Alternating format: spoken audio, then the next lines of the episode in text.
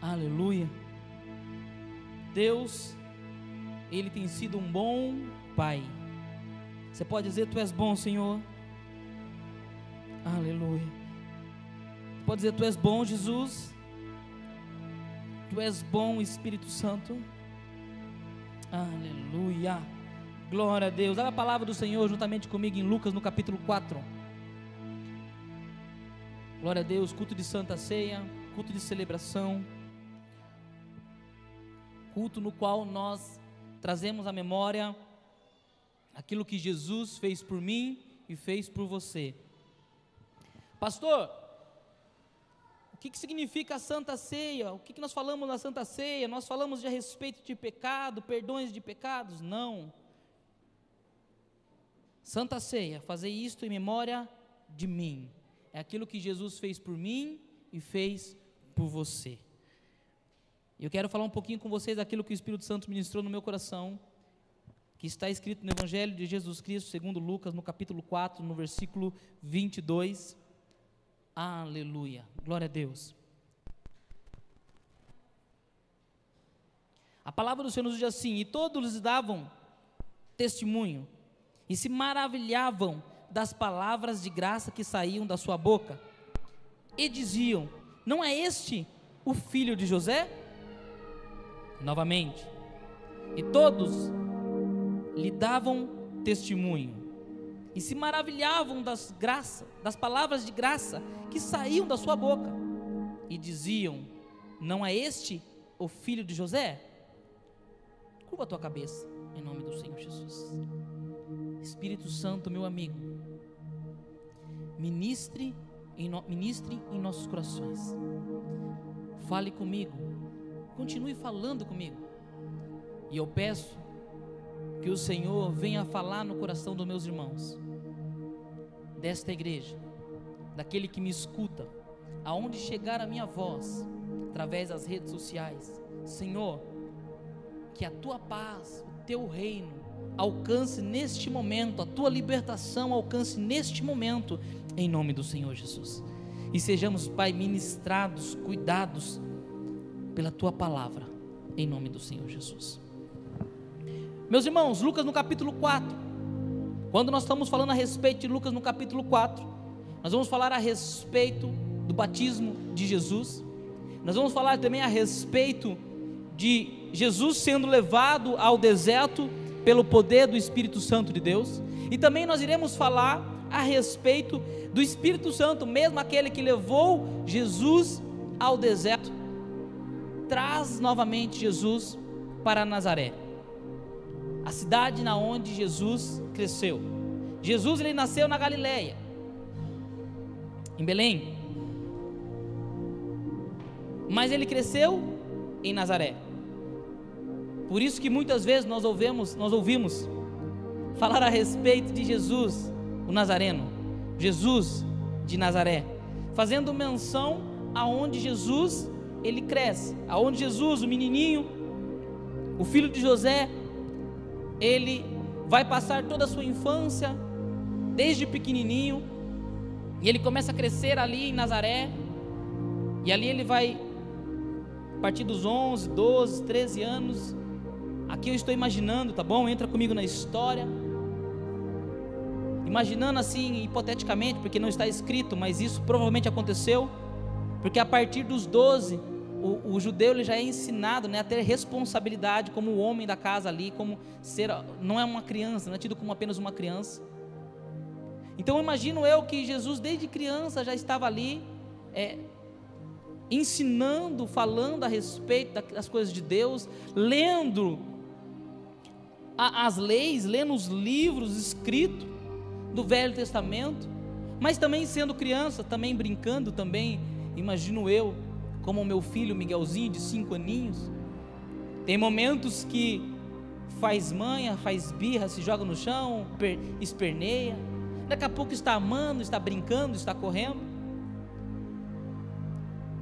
Jesus, filho de José. Provavelmente em Nazaré, Jesus ele começa a sua profissão, Jesus ele começa a trabalhar, o carpinteiro. Ali ele desenvolve, ele ele vai pegar a madeira crua e ele vai esculpir, ele vai desenhar uma cadeira, uma mesa. E ali Jesus ele vai começar a, a vender aquilo na qual ele trabalha, trazer o alimento para dentro de casa. E ali Jesus vai ficar conhecido a respeito daquilo que ele fazia. Ali Jesus, estou falando de Jesus homem aqui, ele provavelmente ele começa a ter sucesso naquilo que ele está fazendo. Jesus ele começa a ser visto, ser conhecido. E nós é possível ver na palavra de Deus que existe muito essa menção da família no qual a pessoa ela vem. A referência aos pais. Esse é o mesmo Jesus que através do Espírito Santo de Deus, ele é manifestado nele, o poder do Espírito Santo, e Jesus ele começa o seu ministério. Então, quando nós estamos falando de Lucas no capítulo 4, agora Jesus já volta para a cidade na qual ele cresceu, aonde ele tinha todo este conhecimento. Provavelmente quem cresceu num único bairro aqui, alguém cresceu num único bairro e ficou pelo menos 10, 15 anos no bairro, que os vizinhos conhecem o tio, o vô, a avó, os netos e aí chega alguém, principalmente que vai entregar carteiro que sofre com isso, né? Aí fala assim, você conhece a, a casa do Beltrano? Beltrano? Quem é Beltrano? Ah, o que é neto, o que é sobrinho, o que é avô, que não sei da onde, da tia dali? É isso, a tia do doce, a tia do doce. Ah, é, ele é o Beltrano. Porque não sabe nem o nome, né? Vai conhecendo pela, pela família. Não, é o sobrinho da tia Zé, e assim vai. Imagina eu, irmãos. Eu gosto muito de, de entrar na história, imaginar Jesus ele crescendo ali, e agora Jesus ele volta para essa mesma cidade cheio do poder do Espírito Santo. O céu já se abriu para Jesus, o batismo de Mateus no capítulo 4 já aconteceu. Este é o meu filho, meu filho amado, isso já aconteceu. E Jesus ele volta para Nazaré para começar o seu ministério. E é neste momento que eu gostaria de conversar com vocês um pouquinho a respeito de como você tem visto Jesus. Como que eu e você temos visto Jesus ultimamente? Como tem sido falar a respeito de Jesus para você ultimamente? Como tem sido ouvir a respeito de Jesus? Nós acabamos de cantar Yeshua, que significa Jesus. O que, que significa isso para nós? Como era ouvir isso? Como, como isso entra aos nossos ouvidos e como isso mexe com as nossas estruturas? O que significa Jesus para nós, para a igreja, para a noiva hoje? Esse texto, irmãos, ele nos traz algumas características que me, chama muito, me chamou muito a atenção e o Espírito Santo ministrou no meu coração que foi aonde nós acabamos de ler. Então eu contei para você a respeito de capítulo 4 de Lucas. E no 22 vai falar assim: E todos eles davam testemunho e se maravilhavam das palavras de graça que saíam da sua boca. E diziam: Não é este o filho de José? Um pouco antes desse versículo que nós lemos, Jesus então, um sábado, ele vai para o templo onde ele tinha costume, na sinagoga, perdão, ele vai para a sinagoga para ensinar. E ali ele abre o livro, pede o livro e ele vai falar a respeito de Isaías, a profecia de Isaías, que a, a profecia de Isaías revelava a respeito dele, quem ele era. E o que me chama a atenção aqui é que eles se maravilharam ao ouvir Jesus falar.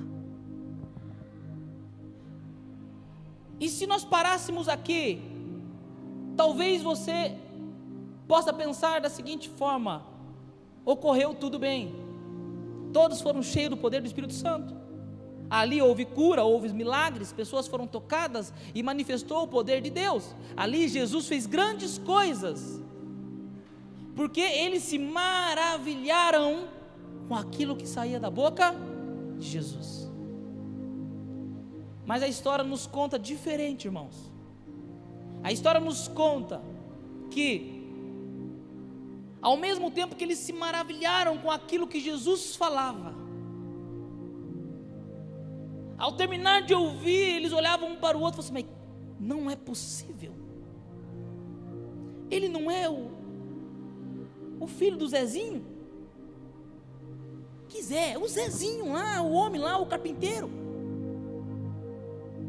Como pode ser? Imagina, não, imagine.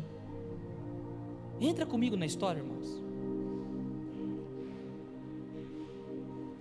Assim, não, parece muito bom. São lindas as palavras de Jesus. Olha, arrepiou ouvir Jesus, a palavra de Jesus, ouvir a respeito. Ah, mas não, não pode ser. Ele é o filho de José. Não, legal, mas não é. Mas Jesus ele continua, e a palavra do Senhor nos diz que eles se irritaram com aquilo que Jesus estava falando. Ao mesmo momento que eles estavam ali, uau, maravilhados, Jesus agora confronta eles. Continua no capítulo 4. E eles pegam Jesus, eles levam a um alto de uma colina para arremessar Jesus, para tirar a vida de Jesus. Porque Jesus ele colocou provavelmente o dedo na ferida e aquilo era agressivo aos ouvidos daqueles que ouviam. Meus irmãos, preste atenção. O que eu estou falando aqui com vocês nesta noite é a respeito de familiaridade.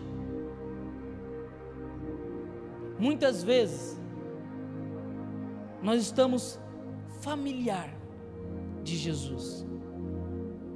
Nós crescemos ouvindo falar de Jesus. Daqui a pouco nós estamos falando da Páscoa. E logo nós iremos ver os canais novamente trazendo filmes e filmes, Facebooks, corrente de oração, corrente. Curta a foto e compartilhe para mais sete que Jesus te amará. E isso está se tornando comum aos nossos dias. Hoje dificilmente encontraremos alguém ao adentrar por esta porta que nunca ouviu falar a respeito da palavra ou do nome Jesus. Em algum momento, em alguma, algum carro, algum ônibus, algum, algum panfleto, algum anúncio de pizzaria lá no rodapé, o Senhor é meu pastor e nada me faltará. E aparentemente isso aos nossos olhos fala assim: Uau, Jesus está em todos os lugares, Ele é top, amém, Ele é top, glória a Deus. Por isso você pode falar glória a Deus. Mas isso não significa quase nada, se isso se torna trivial, banal, comum para mim e para você. O que é algo comum, pastor? É aquilo todo dia. O que é algo trivial? É algo banalizado. A mídia ela utiliza algumas artimanhas para isso. Nós estamos vendo aí há, há, anos as discussões a respeito de ideologia de gênero, a respeito de cartilhas. Que, qual que é o objetivo disso? Muitas vezes, mesmo que não passe, mesmo que não aprove, mas de tanto falar, daqui a pouco, está ah, tá se tornando comum.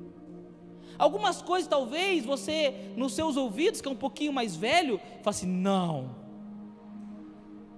E talvez seu filho, ah, mãe, deixa de ser careta, para com isso. Agora é tudo comum. E nós temos visto que esse sentimento de ser comum, esse de familiaridade, o filho de José tem tomado conta da igreja. Tem entrado na nossa casa, tem entrado no nosso lar Mas a palavra do Senhor nos diz que essa familiaridade, essa esse filho de José não permitiu que Jesus operasse grandes milagres. A familiaridade, aquele, ah, Jesus, legal, começou a impedir que Jesus operasse milagres naquele lugar.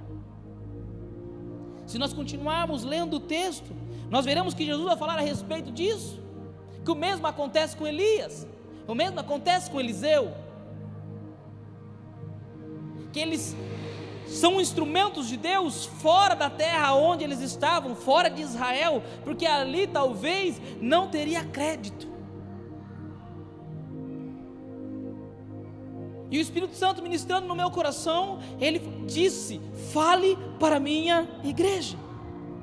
Jesus não é alguém comum. Jesus, ele é Cristo, Rei dos Reis, és o Alfa, é o Ômega, é o princípio, é o fim, é o leão da tribo de Judá, é a raiz de Davi.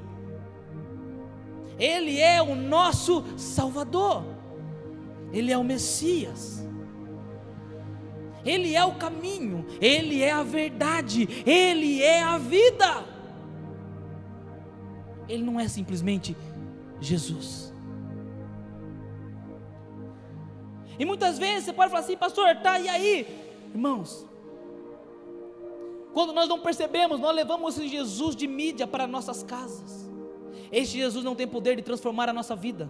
Este Jesus não tem o poder de construir e arrumar a nossa casa. Este Jesus não tem o poder de libertar os nossos filhos.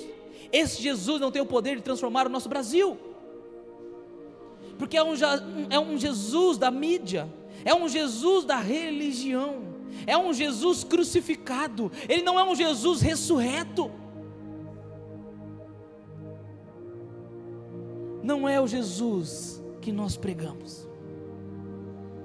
Talvez até você ouvir esta mensagem, você escuta falar de Jesus, você escuta, coloca a rádio gospel na sua casa, para os seus filhos ouvir, crescer ouvindo a respeito de, de um Deus, ou a respeito de um Jesus. Mas talvez você não tenha ensinado um Jesus todo-poderoso. Talvez você não crê mais que Jesus ressuscita mortos que Ele cura enfermidades, que Ele pode transformar a sua vida hoje, agora, que Ele muda o cativeiro, que Ele muda a sentença de morte, que Ele morreu por você. E que Ele ressuscitou, que Ele subiu aos céus. Está à destra de Deus Pai, enviou o Espírito Santo para que você tenha vida e vida em abundância. Parece que tudo isso que eu estou falando já não arranca mais dos nossos lábios um glória a Deus, um aleluia, um uau, glória a Deus, Ele vive, Ele vive, Ele vive. Nós iremos ceiar, nós teremos hoje o corpo de Cristo, o sangue de Cristo já não há mais celebração aos nossos corações ao falar: Jesus, Ele vive e em memória do que Ele tem feito, por tudo que Ele fez, aquilo que Ele está fazendo, eu continuo fiel, eu continuo amando, eu continuo fazendo, porque Ele vive, Ele não está morto. Nós temos visto a mídia pregar um Cristo morto, um Cristo sem poder, um Cristo de um livro de histórias de gibi, que não tem mais poder para transformar vidas. Talvez a sua vida está se rastejando, circunstâncias que não há, não há solução, culto após culto, momentos após momento, oração após oração. E talvez você faça a pergunta: aonde está esse Deus? Aonde está Jesus? Talvez nós estamos olhando para uma imagem da mesma forma que igrejas levantam crucifixos, estatuetas para divindades. Você falou assim, pastor, que absurdo. Talvez aqui não tenha um de gesso, mas existe uma estatueta nos nossos corações, aonde nós falamos assim: puxa, Jesus fez, Ele foi bom, Ele gravou o nome dele na história, puxa, Ele fez.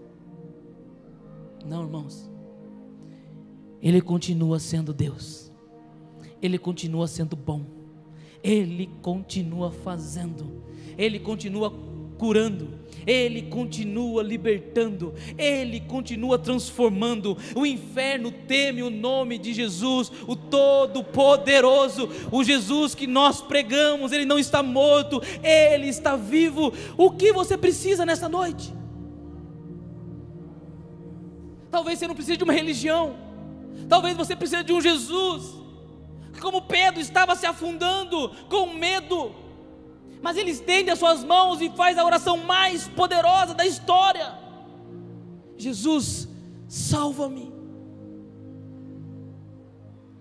Pedro não ficou pedindo perdão, Pedro não ficou aqui filosofando, Pedro não ficou aqui criando histórias para merecer ou não merecer o amor de Deus, ele estendeu as mãos e disse: Salva-me. Muitas vezes nós somos ensinados a tantas liturgias e nós não conseguimos mais erguer as nossas mãos e falar: Senhor, me salva. Senhor, me cura. Senhor, muda a minha história. Filho de Davi, tenha compaixão de mim. O que tu queres? Senhor, se tu quiseres, tu podes me curar. Jesus disse: A tua fé te curou. Vai e não peques mais.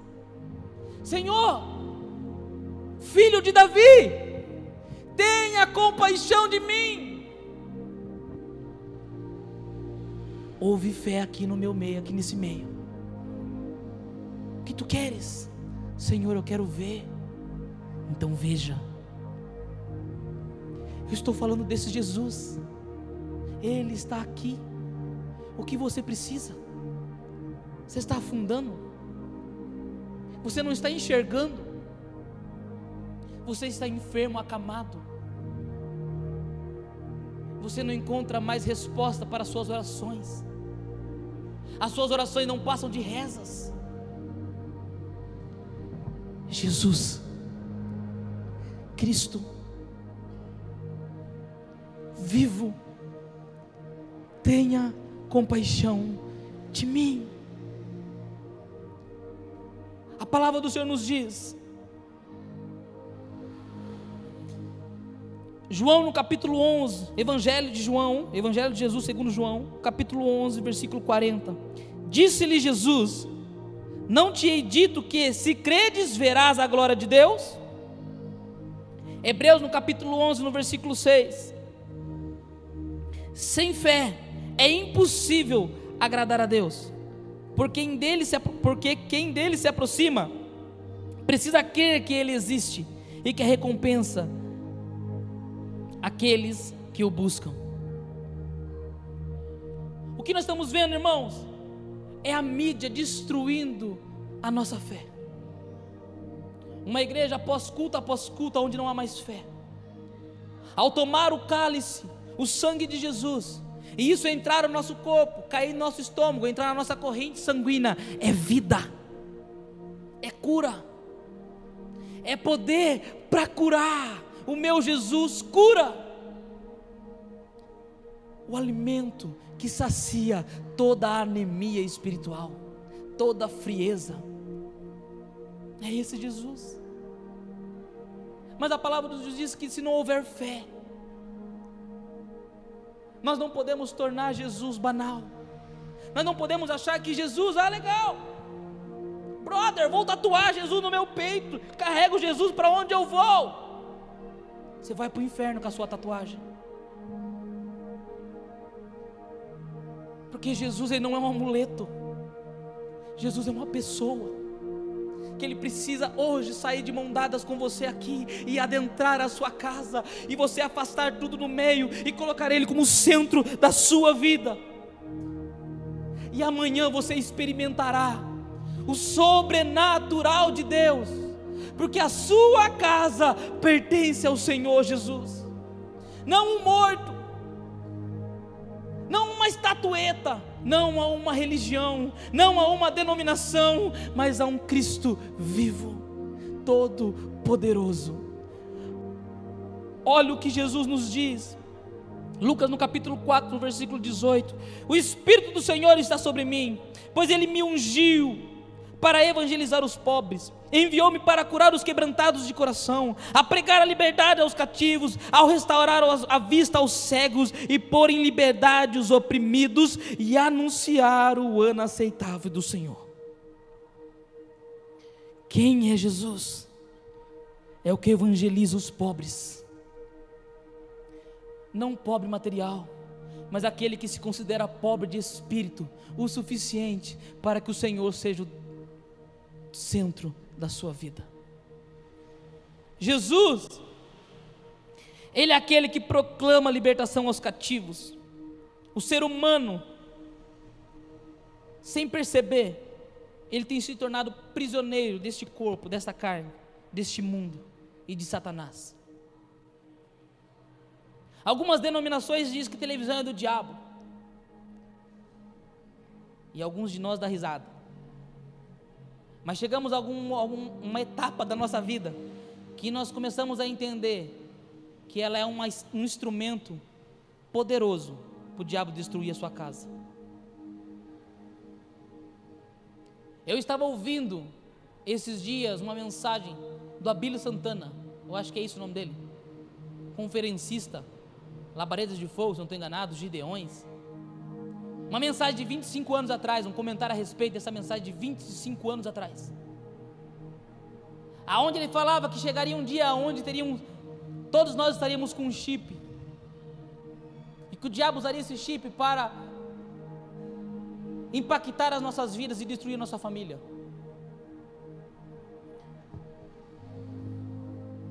Quem está com o celular aí? Levanta o celular.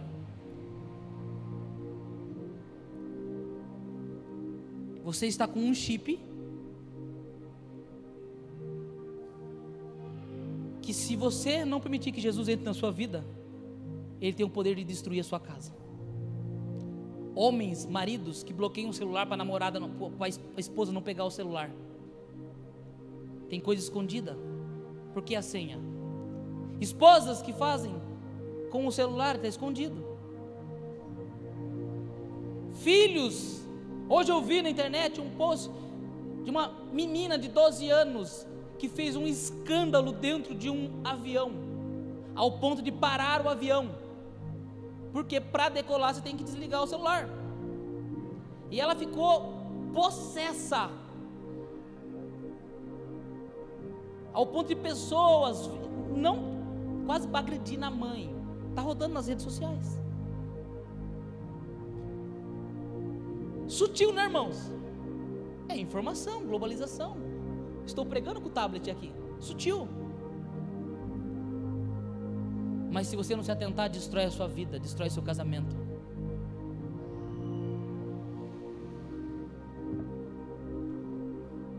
E Jesus é esse que nos liberta dessas prisões. Jesus é aquele que liberta da prisão mental, dos medos e traumas passados que, que nos carregam, que carrega conosco, que nós estamos carregando por anos, e não permitimos ser sarados. Jesus tem poder para curar a tua vida, meu irmão. Ele é todo poderoso para transformar a tua história, para te curar. Não existe nada incurável para Deus. Não existe nada que Ele não possa fazer. Jesus é aquele que restaura a vista aos cegos, não somente aqui, irmãos, não estou falando de uma cegueira física, mas os cristãos estão se tornando cegos espirituais. Ao se deparar com uma mensagem como esta, muitas vezes prefere desligar talvez a mensagem que está sendo gravada ou ouvir outra coisa e se distrair, porque a mensagem é forte demais. Existe uma cegueira espiritual. Ele tem poder e Ele continua tirando toda a cegueira, toda a frieza da igreja, toda a podridão. Este lugar é santo. Não significa que nós somos santos. Nós somos falhos, somos pecadores, irmãos. Entendo pecadores aqui, eu vou fazer uma adenda aqui nos pecadores. Não que você está pecando todos os dias, de forma intencional, mas a nossa natureza faz com que nós pecamos mas nós estamos chegando diante do Santo do Santo. Nós estamos diante do, do Alfa e o Ômega, nós estamos diante de Jesus. Talvez dos seus lábios não saiu um perdão hoje. Senhor, me perdoa.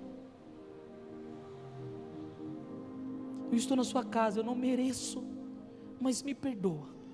Perdoa a minha frieza espiritual. perdoe o que eu acabei de pensar, o que eu falei. Voltemos ao Evangelho, irmãos. Jesus é o que liberta os oprimidos.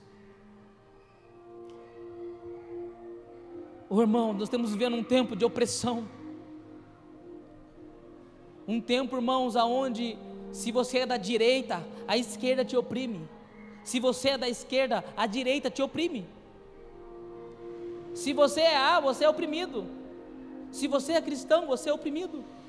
Se você não bebe, você é oprimido. Se você decide fazer uma faculdade A, o seu pai te oprime. Se você não vai fazer faculdade, os seus pais te oprimem. Uma constante opressão, uma constante pressão psicológica e mental, aonde tem se tornado uma geração mais doente mental. De doenças emocionais tem sido essa geração de pressão. Coisas que nós não ouvíamos falar e hoje crianças pequenas já estão com crise de ansiedades pressão que tem sido colocada através de desenhos, filmes, televisão, dentro dos nossos lares. Pais, mães, tome cuidado com os seus filhos. Não jogue um fardo sobre eles. Mas eu fui assim, eu fui criado assim. A sua criação foi, o do seu filho não precisa ser. Se o seu pai era bruto contigo, você não seja bruto com o seu filho. É a criação que seu pai te deu. Mas você tem que ser melhor. Mãe, você tem que ser melhor. Você consegue idealizar o seu filho daqui cinco anos? Daqui dez anos? Você tem coragem de falar para você agora, se daqui dez anos o seu filho estará no caminho do Senhor? O seu filho vai estar desesperado para subir aqui, pegar a palavra de Deus e falar assim: Jesus te ama,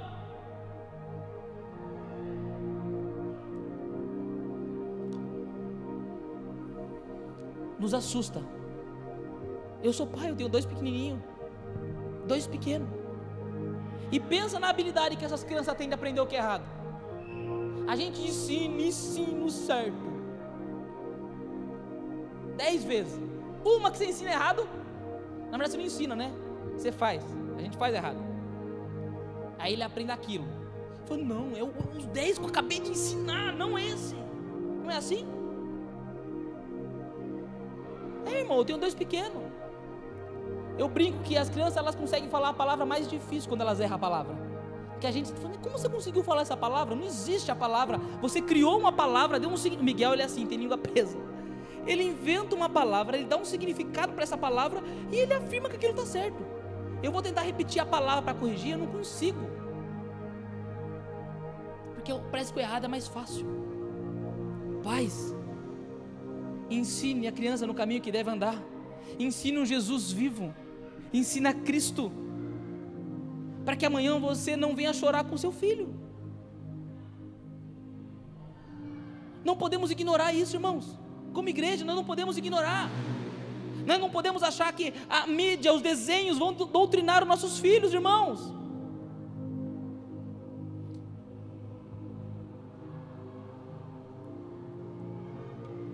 O judeu ele encuca a palavra na criança, que é se sentar e recitar a palavra com a criança, ao ponto que ela decora a palavra. Quantas vezes você lê a palavra de Deus com seu filho, com a sua filha? Entende, irmãos? Vocês estão entendendo? Talvez o seu pai não fez isso, por isso que você não conhece esse Jesus no qual eu estou falando, que pode curar todas as coisas, que pode transformar a sua vida. Jesus, ele morreu na cruz, irmãos, para te dar vida e vida em abundância. Você pode, você pode falar glória a Deus. É vida em abundância. Aí você vai falar assim, pastor, eu não estou vivendo uma vida em abundância. Então talvez nós estamos orando para um Jesus que não é esse Jesus. É um Jesus criado pelos nossos pais. É disso que eu estou falando, irmãos. Pastor, você está bravo? Não, irmãos, eu não estou bravo. Eu confesso a vocês, irmãos, que eu oro muito. Falo, Deus, é sério mesmo. Por isso que eu revezo com os pastores, para ver se eles mudam um pouco a linha. Eu falo assim, Senhor, pesado. Aí vem, e prega a mesma coisa. Sabe o que significa? Que o Espírito Santo está falando com você. É cuidado de Deus, Ele está falando a mesma coisa com você. Deus, Ele quer salvar essa geração. A minha geração, eu não aceito, irmãos, eu profetizo sobre a minha geração, será uma geração de bênção. Eu não aceito que será uma geração deficiente. Eu não aceito que os meus filhos, os nossos filhos, irmãos, cresçam em uma geração desnorteada. Não aceite isso. Profetiza. Pastor, eu não estou vendo. Eu confesso, irmãos, que ao olhar, parece que nós estamos olhando para um vale de ossos secos. Uma geração longe de Cristo. Uma geração que não tem olhado para um Deus verdadeiro. Profetiza. Faça como Ezequiel. Profetiza. Não baixe a guarda. Seja diferente. E continue falando de um Jesus vivo.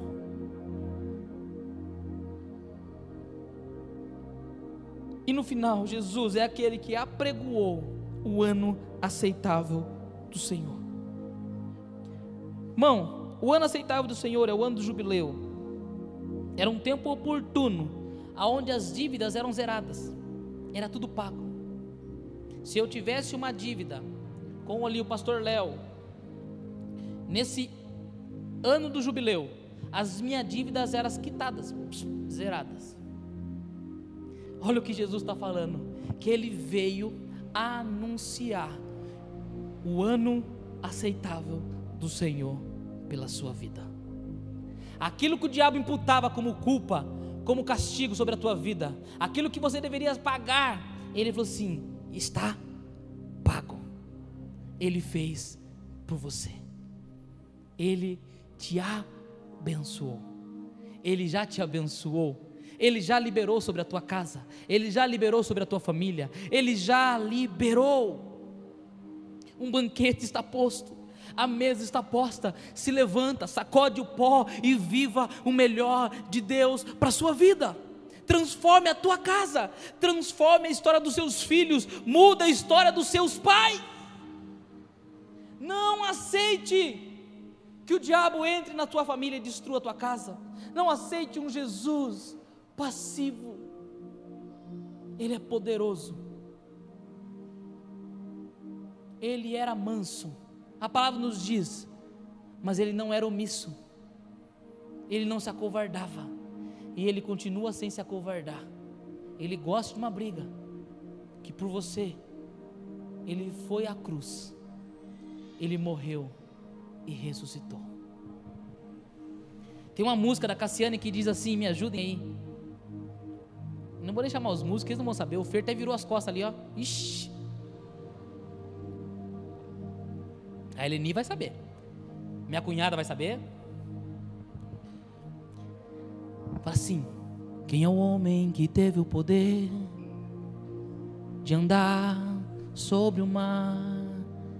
Quem é ele que pode fazer o mar se calar?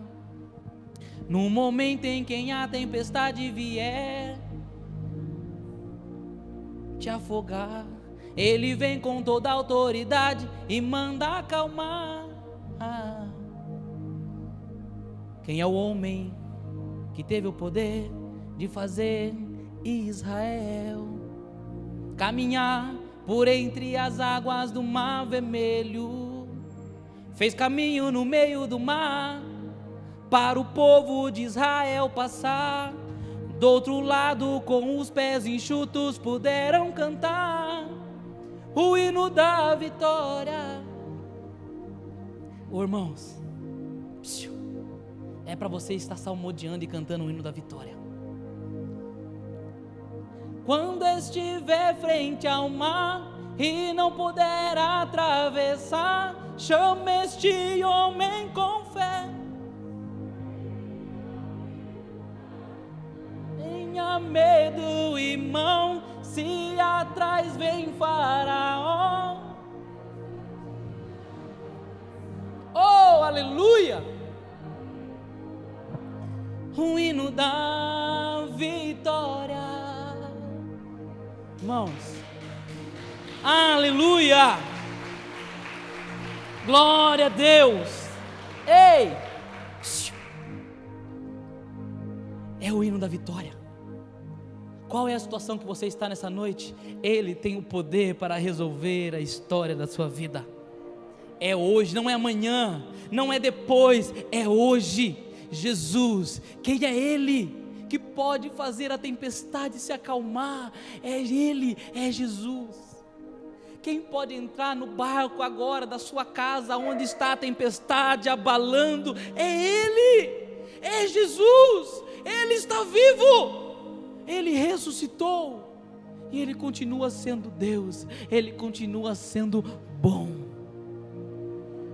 Que Deus abençoe a tua vida, que os seus olhos sejam abertos. A palavra do Senhor nos diz que dois discípulos estavam indo para a cidade de Emaús. E nos diz que esses discípulos, eles estavam meio atordoados, eles estavam meio porque Jesus tinha sido crucificado. E eles voltavam falando a respeito daquilo que Jesus fez. E a palavra nos diz que Jesus aparece junto com esses discípulos e começa a conversar com eles e eles não enxergam, não perceberam que era Jesus. E Jesus disse que iria um pouco mais para frente, eles convidam Jesus, entre conosco, passe a noite conosco aqui. E eles entram na casa, preste atenção, eles entram na casa do moço, Jesus entra junto, eles não viram que era Jesus. E quem pega o pão? O moço? O dono da casa? Não, irmãos. Jesus, ele pega o pão. Você já pensou? Você chama o hóspede para entrar na sua casa, o hóspede pega o pão vai repartir o pão com você? É assim que tem que ser. Quando Jesus ele entra na sua casa, ele se torna o dono, ele se torna o anfitrião, é ele que te serve. Mas é a minha casa, não, não, não é ele. E a palavra nos diz que no repartir do pão, os olhos se abrem. Nós estamos agora, neste momento, no repartir do pão. Que os seus olhos sejam abertos e você enxergue Jesus ressurreto na sua vida, na sua casa, e você não viva mais um Cristo morto, mas a partir de hoje, na sua família, sobre o seu filho, sobre o seu casamento, estamos falando de um Jesus que ressuscitou. Aleluia. Glória a Deus.